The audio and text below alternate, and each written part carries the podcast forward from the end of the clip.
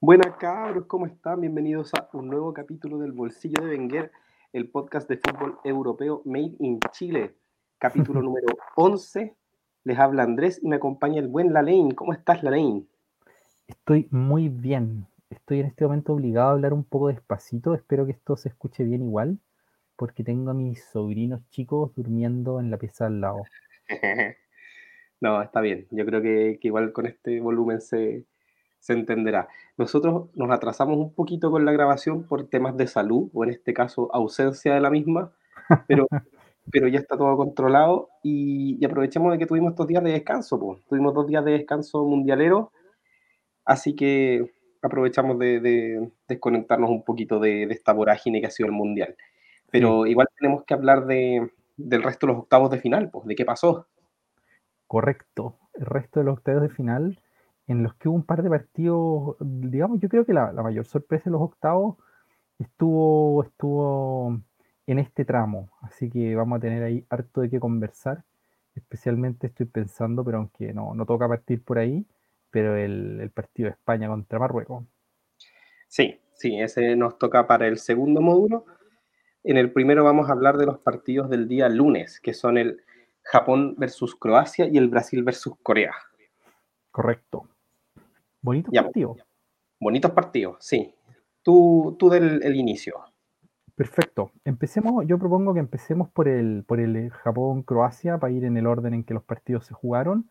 Eh, un partido en el que habíamos, habíamos dicho en la previa que, digamos así, que era un partido que, a pesar de, de, que por historia Croacia era, habría sido favorita, veíamos un igualamiento bastante importante, o sea, así como un partido en el que podía pasar cualquier cosa. Y de hecho, el buen Andrés, que me acompaña acá, se le había jugado con decir que lo iba a ganar Croacia en penales.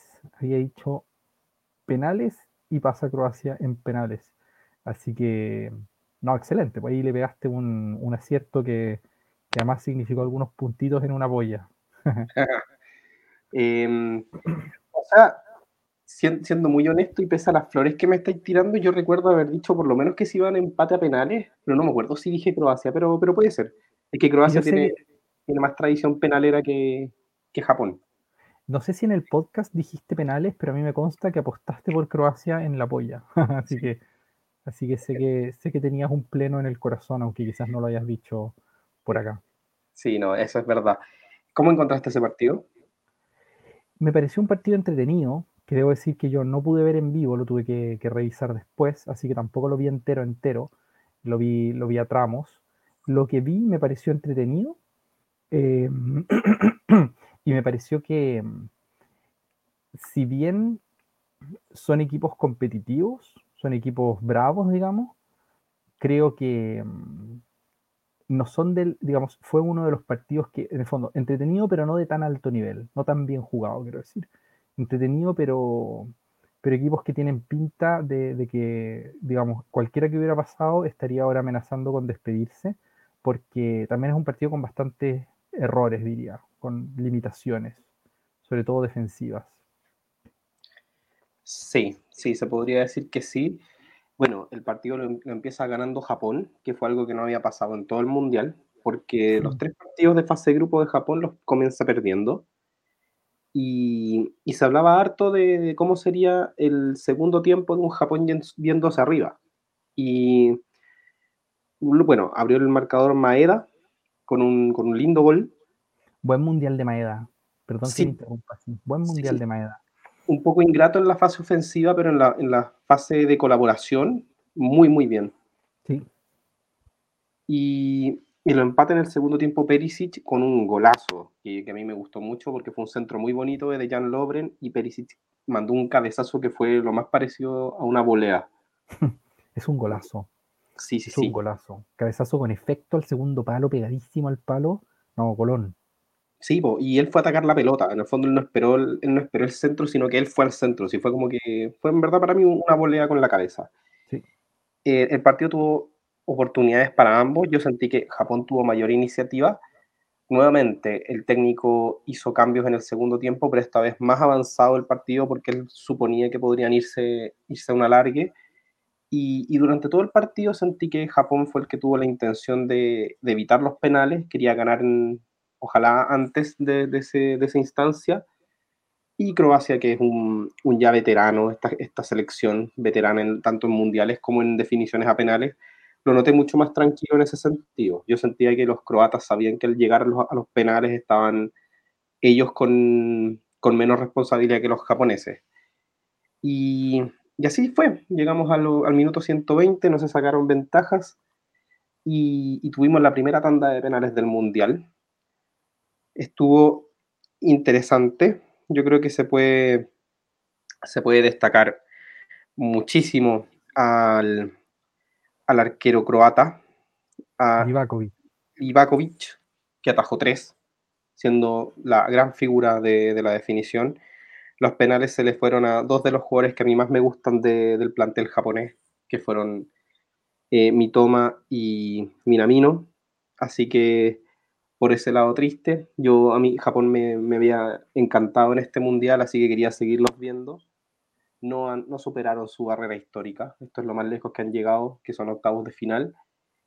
Es la segunda vez que se van en octavos de final vía penales, entonces es un poco ya una traba bastante pesada para ellos seguramente, pero tengo mucha fe en que el proyecto japonés de fútbol viene bueno. Ya, ya son dos mundiales consecutivos en los que logran pasar el grupo y, y hacer un octavo de final muy bueno. Eh, y esta vez lo hicieron con, con, la selección que fue la última subcampeona del Mundial, y el Mundial pasado lo lograron con Bélgica, que salió tercera en ese Mundial.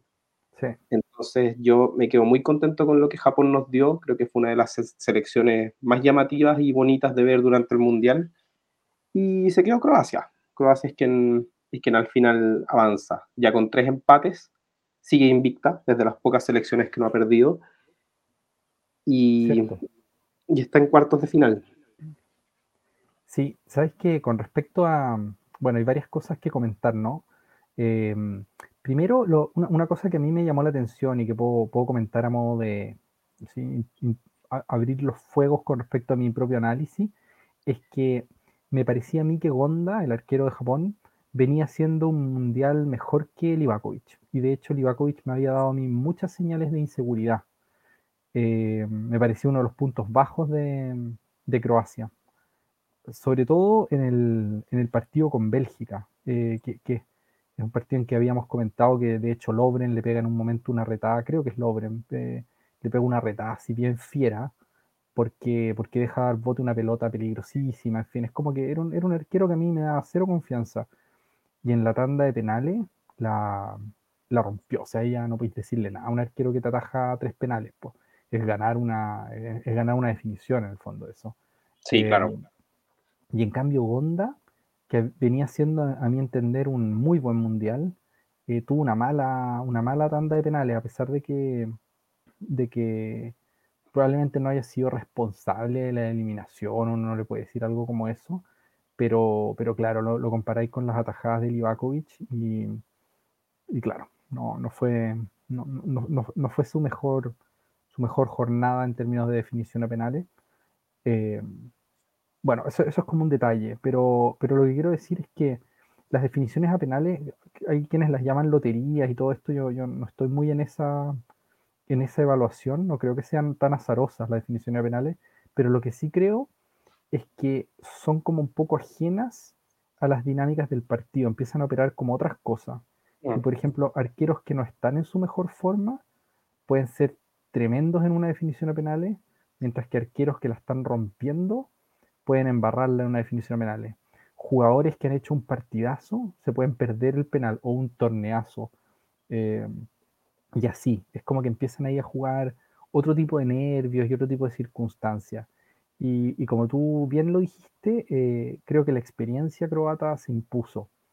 Em, y creo que en las definiciones a penales la experiencia de tus pateadores es más importante que la, que la calidad, por así decirlo, con calidad en el sentido, en el sentido que el término tiene para don Carlos Ancelotti, cuando te dice calidad está pensando como en, la técnica, En la técnica individual. Eh, porque claro, jugadores con muy buena técnica patearon muy mal por Japón, muy mal, muy mal pateados casi todos los penales de Japón. Así que, no sé, me pareció a mí una, una circunstancia interesante esta de, definir un partido por penales que no, lo habíamos tenido todavía en el Mundial. Y, claro, creo que se hizo patente sobre todo la mayor experiencia de los croatas, más que, más que una superioridad estrictamente futbolística. Y ojo al dato, eh, jugadores que salieron antes de llegar a la instancia de penales por Croacia fueron Kramaric, Modric, Kovacic, Perisic y Budimir. Es decir, si ellos se hubieran quedado en la tanda, probablemente cuatro de los cinco penales los hubieran pateado ellos. Es verdad. Y, los sacaron. En el fondo, eso te da al tiro la sensación de que, de que Croacia estaba muy preparada para los penales a nivel de equipo, a nivel de confianza de equipo. Entonces, los, los jugadores que patearon en Japón fueron un poco los jugadores emblema o lo han sido durante el proceso de, de clasificatorio al Mundial como son Minamino, Mitoma, Yoshida, el capitán, y Asano. entonces, por lógica, Japón llegaba con, sus cracks a patear los penales y, uno podría pensar que Croacia llegaba con, los jugadores, no decir malos, pero menos connotados del equipo. Y eso también puede ser un juego psicológico excelente a la hora de, de patear penales. Por lo general, los arqueros en estas instancias estudian mucho los penales entonces yo creo que es imposible que Gonda haya llegado a la definición de penales sin saber cómo lo pateaba Modric o cómo lo pateaba Kovacic, etc. Pero, pero ya empezáis a dudar de cómo lo patea Vlasic o cómo lo patea Livaja. Entonces, en ese sentido, yo creo que Croacia fue un viejo zorro y, sacó el provecho que tenía que sacar. Y destaco mucho ese papel de Croacia, es decir, llegar a la instancia de penales sabiéndote mejor y ganarla yo creo que es una característica muy importante, muy seria. Eso me habla de, un equipo bien consolidado. Sí. ¿Sabéis quién hizo una parecida? Fue Pisi en la segunda final, en la final de la Centenario, cuando no quiere que pateen los que patean siempre y pone a patear como a Bocellur, al Gato Silva y como a unos pateadores así. ¿Cómo? Nico, Castillo, claro. No, no quiere que, que, sus pateadores sean, estén estudiados y eso es una, claro, es como una, apuesta, o una apuesta riesgosa, pero que a veces sale muy bien. Es a mí me recuerda también un poco como esta apuesta que hizo en su momento Fangal cuando mete a Krull. Eh, mm. Y que claro, son, esas son, para los, para los que no recuerden, es que justo un minuto antes de, que, de la definición, digamos, cambia al arquero. Se, guarda un cambio y, cambia de arquero. Y no es que Krull fuera mejor atajador de penales, que no lo era. Que, que me, parece que era Siles en el arquero en ese momento. Eh, claro, Krull no era mejor atajador de penales, pero el solo hecho de, sacar un nuevo arquero le metió una presión a los pobres costarricenses que sintieron que estaban como pateándole penales a Benji Price. Y nada, pues patearon peor nomás. Y Krull efectivamente termina, digamos así, ganando la serie, aunque uno podría decir la gana Bangal, ¿cachai? Como con, con, ese, con esa avivada Así que sí, ese tipo de cosas son entretenidas en las definiciones a penales. Mira, yo sigo un canal de habla hispana de, YouTube que habla mucho de, fútbol inglés que se llama La Media Inglesa, yo lo recomiendo mucho. Y ellos tienen un video dedicado, que dura como 45 minutos, a las estadísticas de, los penales. Y hay datos recuriosos, pero, pero muy interesantes, como por ejemplo la, importante ventaja que te da el elegir patear primero a, a patear segundo. Y, y, por ejemplo, pasó en la definición de, la eliminatoria para, para Qatar, cuando fue el partido de repechaje entre Australia y Perú, que Perú ganó el sorteo y eligieron patear segundos. Y eso, por estadística, es la peor decisión posible. Eso es regalar los penales porque ya vas con la presión de, tener que meter tu gol si, si partieron, partieron anotándote. En el fondo siempre tienes la presión del resultado, de, de, que el, el, oponente pateó primero. Eso te complica todo, eso siempre te va a meter mucha más presión. Incluso cuando se lo perdió, tú no estás ahí con la presión de, pucha, ahora tengo que hacerlo yo igual. Entonces, entonces en esa definición, Perú, Perú se equivocó, la terminó perdiendo. Acá Croacia pateó segundo, pero tampoco parece afectarle. Además, partieron con un penal atajado por, por Livakovic. Ah, por Livakovic. Y y bien, Croacia, Croacia manejó, manejó la, tanda de penales a su gusto. Sabes que yo te iba a comentar que, con, esto que dijiste de, los estadísticos, yo, yo soy medio geek de los datos, ¿ah? Y está la diferencia de éxito eh, estadístico entre empezar pateando y ser el segundo que patea, que yo tengo la convicción de que tendría que cambiarse el reglamento. Digamos, habría que patear los penales un poco como lo que se hace en el tenis con el tiebreak. ¿Tú caché que en el tenis, en el tiebreak, por esa misma razón es que se hace 1, 2, 2, 2?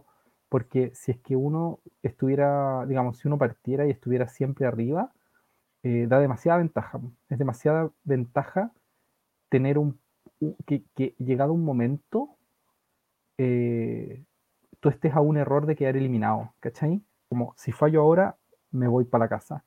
¿Qué es lo que pasa cuando el otro está pateando? O sea, el otro hace el penal, tú, llegado el momento en que el otro hizo el quinto y tú todavía no pateas, si se te va, estáis fuera.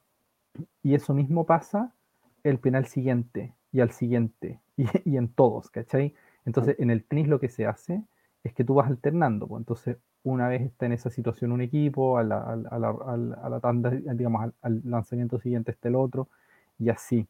Y yo creo que habría que hacer algo como eso con, con los lanzamientos penales, porque la, la prevalencia de triunfo para el equipo que parte tirando es, pero es que es altísima. Es así como de, no sé, voy a, inventar el dato porque no me lo sé, pero es del orden del 58%, no sé, una cosa así, que es como demasiado más que el 50, ¿cachai? Cuando tú deberías tener sistemas de desempate cercanos al 50% de, de, probabilidad de victoria para cada uno, ¿cachai? Porque, porque en el fondo no quieres que la cuestión se resuelva por quién ganó el lanzamiento de la moneda.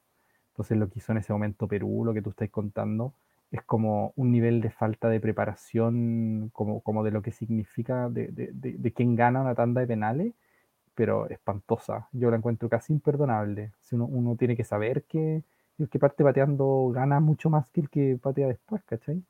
Pero bueno, claro. Los marroquíes lo hicieron bien, los marroquíes lo hicieron bien, pero bueno, ya hablaremos de eso. Sí, ese ya es turno del siguiente módulo. Y, y, bueno, Croacia que ya pasó de fase va a tener una prueba dificilísima que es jugar con Brasil. ¿Hablemos de ese partido? ¿Del partido de Brasil o del Croacia-Brasil? No, del partido de Brasil con, Corea. Claro, vamos a ese partido. Vamos a ese partido. Eh, a ver, sí, parte nomás. Te veo con ganas de partir. Sí, no, es que yo me he vuelto como en cada partido un poco más fan de Brasil. No estoy contando el partido con Camerún porque como ya lo dijimos en su momento, fue un partido con pocas cosas que evaluar. Un partido en el que Brasil ya estaba clasificado, en fin. Pero siento que, que el baile que le dio a Corea del Sur de haber sido quizás de las mayores diferencias en lo futbolístico que he visto en este mundial y fue a una selección para nada débil. En el fondo, Corea pareció una selección muchísimo menor, siendo que no lo es. Entonces, me llamó muchísimo la atención la solvencia que tiene Brasil para jugar. Manejó el partido completamente todo el primer tiempo y regaló el segundo a ese toque. En el fondo, metieron cuatro goles en el primer tiempo de todos los estilos, puros golazos. Hay un, un par de golazos de, como el de Richarlison, que es con, una triangulación rápida con un pase de Thiago Silva, oh, que, es increíble. Que es una joya de gol. o primero de Vinicius, etc. Hay puros golazos. Y en el segundo tiempo Brasil se dedicó a buscar el gol de Rafinha. Ese, ese nivel de, superioridad. Como ya ahora que, haga el gol el, el, amigo que nos falta por... No lo ha hecho de los cinco de arriba. Claro. Y, y Corea, yo sentí que no fue que se dejara, no, no fue que en el fondo en algún momento tirara la toalla ni nada. Corea trató, pero Napo, demasiado superior Brasil en todas las líneas. Atrás, impasable Thiago Silva. No, me llama muchísimo la atención el poderío posicional que tiene ese tipo aún, porque para tener ese poderío posicional, para ser tan dueño de, de tu zona, necesitas que, además de la experiencia, que el físico te acompañe. Y Thiago Silva es un futbolista muy mayor y, el tipo físicamente está pero impecable. Uh, impresionante el, mundial que está teniendo Thiago Silva, como impresionante han sido sus campañas en el Chelsea. Un saludo al Paris Saint Germain que, lo, echó, por viejo, esto es real, lo echó por viejo y trajo a Sergio Ramos, eh, que tiene prácticamente la misma edad, y Sergio Ramos se lesionó inmediatamente y Thiago Silva lo primero que hizo fue ganar la Champions con el Chelsea. Así que un saludo, decisiones que, que envejecieron bien. Decisiones que envejecieron terrible. O sea, Sergio Ramos a sus 36 años es un jugador completamente retirado, o sea, en fin, puede jugar, digamos, pero básicamente el primer año jugó, no sé, siete partidos de haber jugado por el PSG, obviamente no se hizo con la titularidad de nada porque no, no, no está para jugar, y Thiago Silva que tiene 38, titular toda la campaña con el Chelsea, campeón de Europa, eh, y, claro, y da una exhibición ahora con la selección brasileña como si fuera un gallo de 32, ¿cachai? O sea, los 38 años en el cuerpo y jugando a lo crack. Oye, yo, yo también quiero decir un par de cosas de este Brasil. Y la primera es una, es una especie como de, bajada de humos a mí mismo. Yo debo decir que yo soy, o sea, ya lo, dije al principio, para mí Brasil es la mejor selección del mundo, creo. Eh, y, me, me, parece que es muy, muy candidata en el Mundial, aunque por supuesto siempre puede pasar cualquier cosa. Pero en particular con respecto a este partido, creo que así como pasa con Camerún, este también, o sea, con el partido con Camerún, quiero decir, este también es un partido que uno puede evaluar hasta por ahí nomás, porque mm, lo resuelve demasiado rápido. Entonces, como cuando tú resuelves un partido a esta velocidad, que es básicamente al minuto, de hecho al minuto 11 ya está resuelto con, el, con el segundo gol, y se, y se, termina ya definitivamente de resolver con el tercero, que es antes del 30, si no me equivoco, debe ser en el, en el 20 y poco o, a principios del minuto 30, no sé, pero en fin, demasiado temprano. Eh, como decís tú, claro, después se quedaron buscando el gol de Rafinha, que es el que no había hecho gol. Y, y, sobre todo Brasil ahí ya está intentando administrar el resultado, O sea, al punto que meten a Weberton, que es el tercer arquero, para que todos puedan haber jugado un ratito, ¿cachai? O sea, ese nivel de detalles, ¿no? No solo buscar el gol de Rafinha, es como meter al tercer arquero, ¿cachai? Eh, y, no, por, no por faltarle el respeto a Corea, sino que porque, bueno, un partido que efectivamente ya estaba resuelto en el, en el, en el resultado final. Como tú bien dices, Corea nunca se entregó, tanto así que terminan haciendo el descuento. Eh, pero para mí, todo lo que ocurre a partir del, del, tercer gol, sobre todo, es propio de un partido en el que ya los, equipos están jugando, pero no están compitiendo. O sea, el partido como, como competencia como expresión de lucha, como decía, como decía, no, me acuerdo quién decía eso, parece que era Julio Martínez. El partido como expresión de lucha ya se había acabado, ya no, ya no quedaba competencia, ¿cachai? Ya estaba claro quién había ganado y demasiado temprano. Em, entonces, para mí, no es posible hacer análisis demasiado sofisticado de, de, nada que no sea la capacidad que tuvo Brasil de liquidar en 10 minutos a un equipo que había mostrado ser muy duro en todo en, la fase de grupo. Eh, y, con, y con muy duro queremos decir que, por ejemplo, le ganó a Portugal y, eliminó a Uruguay. Eh, entonces, a esa selección Brasil se la despachó como quien está jugando con niños de tercero básico, ¿cachai? Eh, con, un, con un gol rapidísimo, golazo de Vinicius, un penal que pareció también así como lo compró Corea demasiado barato el penal y nada, listo, ganado. Y después se dedicaron a golear y hacer un nivel de golazos absurdos. Se perdieron en ese primer tiempo los brasileños, o sea, por, por sobrarse en cierto modo, así como por, por, intentar hacerlo más bonito, se perdieron varios goles. Eh, no sé, a mí me pareció un Brasil extremadamente superior. Y digo esto de que las evaluaciones tampoco hay que hacerlas demasiado porque hay un comentario, por ejemplo, de Lieberman, un periodista, porque yo en, general tengo respeto, ¿ah? o sea, lo, encuentro, claro, creo que se, se descuadra y le gusta mucho llevar la conta y todas esas cosas, pero a Lieberman en general me ha parecido siempre un periodista como bastante honesto dentro del personaje que ha construido eh, y que hace análisis en general como, no sé, como al menos tiene a veces análisis bueno. Eso es lo que quiero decir, no, no, no, quiero, no quiero chaquetearlo a él. Pero, ¿qué cosa? El colorín el Colorado Lieberman, claro, el Colorado que le dicen que es mufa y todo eso y se enoja, bueno. Eh, no, yo, yo, yo, lo, yo lo respeto a Lieberman, yo respeto a Lieberman. Y, y lo que quiero comentar de, de Lieberman es que él está diciendo que Brasil es una selección como anárquica, dijo, y que era como desordenada y que no defendía a nadie y no sé, puras cosas así. Y a, mí me parece que eso es un mal análisis, o sea, que, que, que es malo hacer análisis de cómo defendió Brasil contra Corea, porque porque Brasil ya no necesitaba defender contra Corea, esa es la verdad. Brasil ya le había ganado a Corea cuando empezó a no defender. Y que efectivamente hay un tramo en el que Brasil ya está como, ya está en otra, o sea, ya... Pero creo que es completamente razonable y, e incluso creo que es lo correcto estar en otra. Cuando, cuando ya ganaste no, no, tenéis que, no tenéis que perder el tiempo. O no es de brasileños hacer eso. Es como los alemanes te tratan de hacer 17 goles, ¿cachai? Los brasileños no. Los brasileños te hacen el cuarto y se dedican después a jugosear. Y esa es mi impresión al menos de cómo, de cómo suele jugar Brasil este tipo de, escenarios. Así que nada, creo que Brasil muy superior y se puede decir muy poco más. Sí, no, completamente de acuerdo. Brasil los partidos los gana y, ya se empiezan a caer más goles si en el fondo Rafinha hubiera hecho el gol que tanto buscaron. Pero, pero yo creo que es muy importante, sobre todo en estas instancias de, definición, de eliminación directa, el tiempo y el esfuerzo que inviertes en, despacharte una selección. Es decir, es muy distinto, por ejemplo, la situación de Argentina que terminó sufriendo en el minuto 98, sacando en andas al Dibu Martínez con Australia, que, lo que hizo Brasil de estar listo al minuto 30. Al minuto 30 termina, es el 3-0 de Richarlison. Y, y ahí en el fondo pueden cambiar a todos. Entonces, psicológicamente ya está ahí en cuarto. No, no tenés ninguna presión, ya está ahí como prácticamente los hinchas ya están comprando las entradas para el próximo partido. Sí, pues, y eso hiciste la pega. Sí, pues, y eso es muy importante, es muy importante ese, esa superioridad psicológica, eso te, ayuda a llegar mucho más confiado. De hecho, se van a enfrentar a Croacia, que lo vamos a analizar en el, en el último módulo, la, la, previa de los cuartos de final, pero Croacia tuvo, tuvo pega, Croacia tuvo mucha pega y no logró eliminar a Japón hasta los, hasta los penales.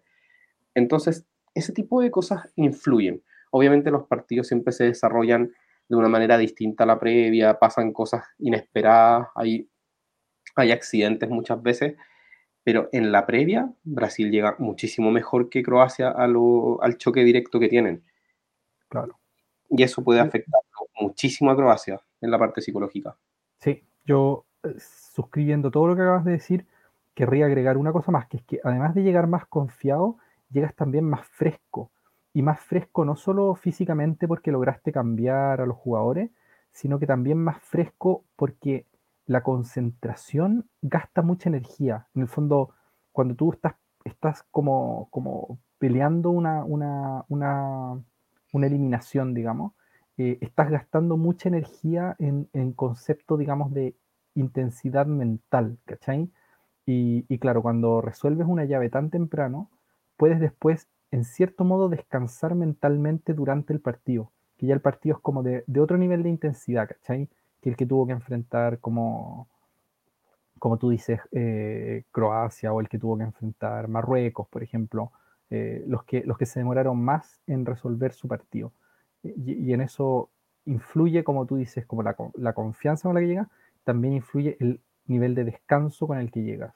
Aunque juegues el partido entero, lo estás jugando ya mucho más relajado, mucho más, gastando mucha menos energía. Esa es la cuestión, esa es la, la clave que eso también es algo para remarcar a mi juicio. Así es. Y ya como, como tema solo para cerrar y para jugosear un poco de lo extrafutbolístico, ¿te molestan los bailes brasileños? No, a mí no me molestan, a mí no me molestan. Hay que decir que me, yo no los haría, yo no los haría, pero porque tengo otra cultura, ¿cachai? Eh, no, no, no, no me parece que sea una, una ofensa ni nada. Ni una provocación tampoco. No, no, no, no.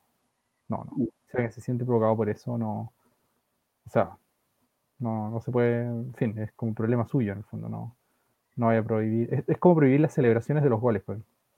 Claro, no, yo estoy sumamente de acuerdo. Ahora sí, quiero puntualizar que siento que hay bailes que han envejecido mal por el momento en el que se han hecho y quiero sobre todo destacar el caso del de Jerry Mina en la definición a penales con, con no, terrible, claro. A mí me pasa exactamente lo mismo. Yo siento que, que el, todo ese tema, por ejemplo, que partió en el Real Madrid con el Atlético cuando Coque le desafió un poco a Vinicius a bailar, como antes del derby, que le dijo prácticamente como que si bailaba iba a tener que enfrentarse como a, la furia del, del Wanda Metropolitano. Sí. que fue una ridiculez para empezar. Eh, la cultura, sobre todo eh, africana, los africanos, los brasileños, los colombianos, los ecuatorianos, bailan mucho cuando celebran los goles. Eso es como, siempre ha sido así, les encanta bailar, es su forma de celebrar, es una, es una forma de, para ellos de desahogarse de, del estrés del partido, bailar. Es una cosa que les encanta, nunca ha sido una provocación, nunca ha sido un baile de, de así decirlo, querer que el rival se pique con ellos, salvo algunas excepciones en las que han habido picas previas, pero como cualquier celebración, digamos. Y, y creo que todo ese jugo que se ha dado con los bailes brasileños ha sido, ha sido muy, muy extraño, muy extraño sobre todo porque lo llevan haciendo décadas. Y, ahora como que está, de moda quejarse. Ahora, el caso del famosísimo baile Jerry Mina, loco, está ahí en una definición a penales, todavía no hay ganado nada. En el fondo, nadie celebra su penal de esa manera. Y sobre todo, lo perdiste al final. Entonces, nada, pues Jerry Mina te, te encuentro medio, medio, imbécil por, por, esa, por, por, ese baile. Claro, es que es completamente. Lo que pasa es que, a ver, yo creo que el, el a ver, lo primero, yo creo que toda esa polémica que tú estás mencionando y que para los que no la hayan seguido, consistió fundamentalmente en que un programa de televisión eh, español, que es el Chiringuito de Jugones, acusó a Vinicius de ser un provocador eh, al bailar y entre otros comentarios sutiles lo mandaron que, si quiere que se vaya a bailar a Brasil, ¿cachai? Que si quiere bailar que se vaya a Brasil. Y además el tipo que hace el comentario tuvo la mala ocurrencia de decir algo así como eh, no tiene por qué estar haciendo el mono. Y usar la palabra mono en España para referirte a un jugador que es étnicamente negro eh, es un escándalo. porque, porque es como decirle mono a alguien, es un, una, una, cosa que la probabilidad de que se interprete de manera racista, incluso si después con muchas excusas dijeron que no, que la palabra mono, que hacer el mono significa como algo como lo que nosotros aquí en Chile llamamos pintar el mono, en fin, daban unas explicaciones y, y que no, no, lo estaba diciendo mono a él, en fin, ya. Toda una estupidez y que para mí es una cosa de ese programa, no es, un, no es una cosa como del Atlético de Madrid ni nada, sino que es una, es una cosa específica del chiringuito, que tienen problemas con Vinicius y que, en fin, pero es como problemas con representantes y cosas básicamente como de manejo de información y plata. Son, es, un, es un problema de intereses económicos, ¿cachai? Ya, no importa. Eh, sería entrar muy, muy hondo, pero es una estupidez. Y es una estupidez en que baste con decir que Ronaldinho Gaucho, loco, bailaba cada vez que hacía un gol y a todo el mundo siempre le cayó bien Ronaldinho y nadie dijo que Ronaldinho fuera un provocador por bailar. O sea, simplemente es como ah, la manera en que celebran los brasileños, listo. Eh, y claro, lo que tú decís de Jerry el problema es que tú no podéis celebrar antes de ganar, o no podéis celebrar así como, porque en una definición los tipos celebran sacándose como la tensión, aprietan el puño, ya, pero, pero siempre una celebración muy contenida, ¿no? Una celebración como que alguien se va a poner a, como, como no sé, por indicarse la polera o, o estas celebraciones como dando, dando piruetas, pues, porque es una cosa que todavía la cosa sigue y sí, hay que celebrar antes de tiempo, son muy tontos. El jugador está esperando con la pelota que, a, a que Jerry Mina termine de bailar, o loco, ya déjame patear mi penal. Claro, no, una estupidez esa celebración de Jerry Mina. No porque sea una falta de respeto, sino porque es como loco, no estás entendiendo qué es lo que estáis viviendo, ¿cachai? Como, como que es el, en qué consiste esta instancia.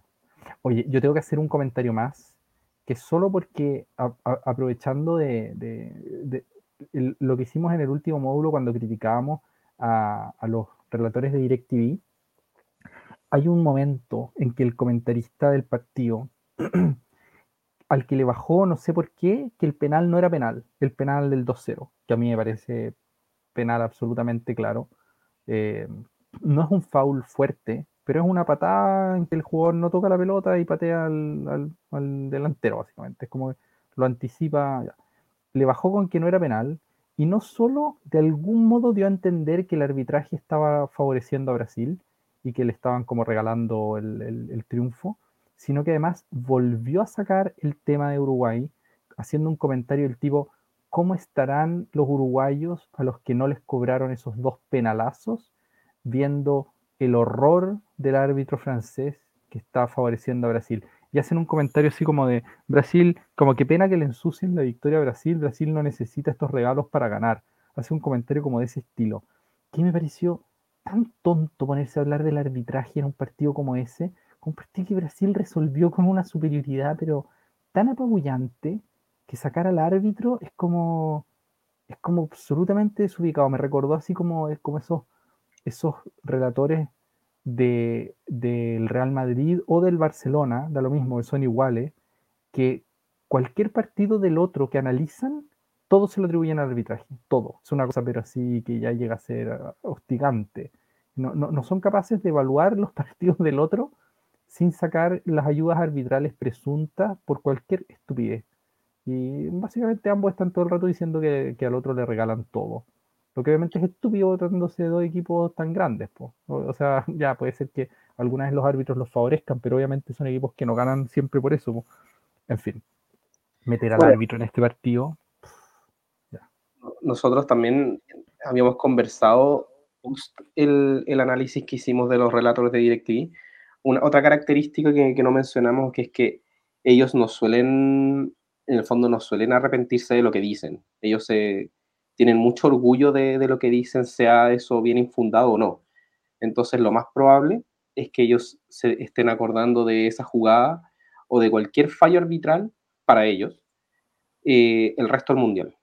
Así que no me sorprendería que, que, si, que si ocurre un, un, penal mal cobrado como los que le han cobrado a Argentina, de hecho como el penal de Chesney, si es que se lo llegan a cobrar en contra Argentina, no van a sacar en cara el de Chesney, no van a decir ese, hoy ese penal que, nos regalaron la otra vez, ahora lo están cobrando, no, va a ser simplemente el robo que nos están haciendo el día de hoy y lo van a sacar en cara si es que ocurre así el resto del mundial. Y, quizás el próximo mundial, eso yo lo tengo, pero... Sí, yo te, decir lo mismo, yo te voy a decir lo mismo. Yo creo que esto lo van a recordar décadas, van a estar décadas hablando del robo que le hicieron a Uruguay, que va a quedar como narrativa, narrativa para siempre que Uruguay le robaron este mundial. Porque en el fondo ya, lo, ya lo describieron así ese partido y, quedan casados con sus descripciones, por mala que sea. Sí, no, muy absurdo. Pero, pero bueno, a la gente que, ve los partidos y, los mira con su propio ojo crítico, ni un problema, ni un problema con ellos. Ellos saben lo, lo, que están viendo.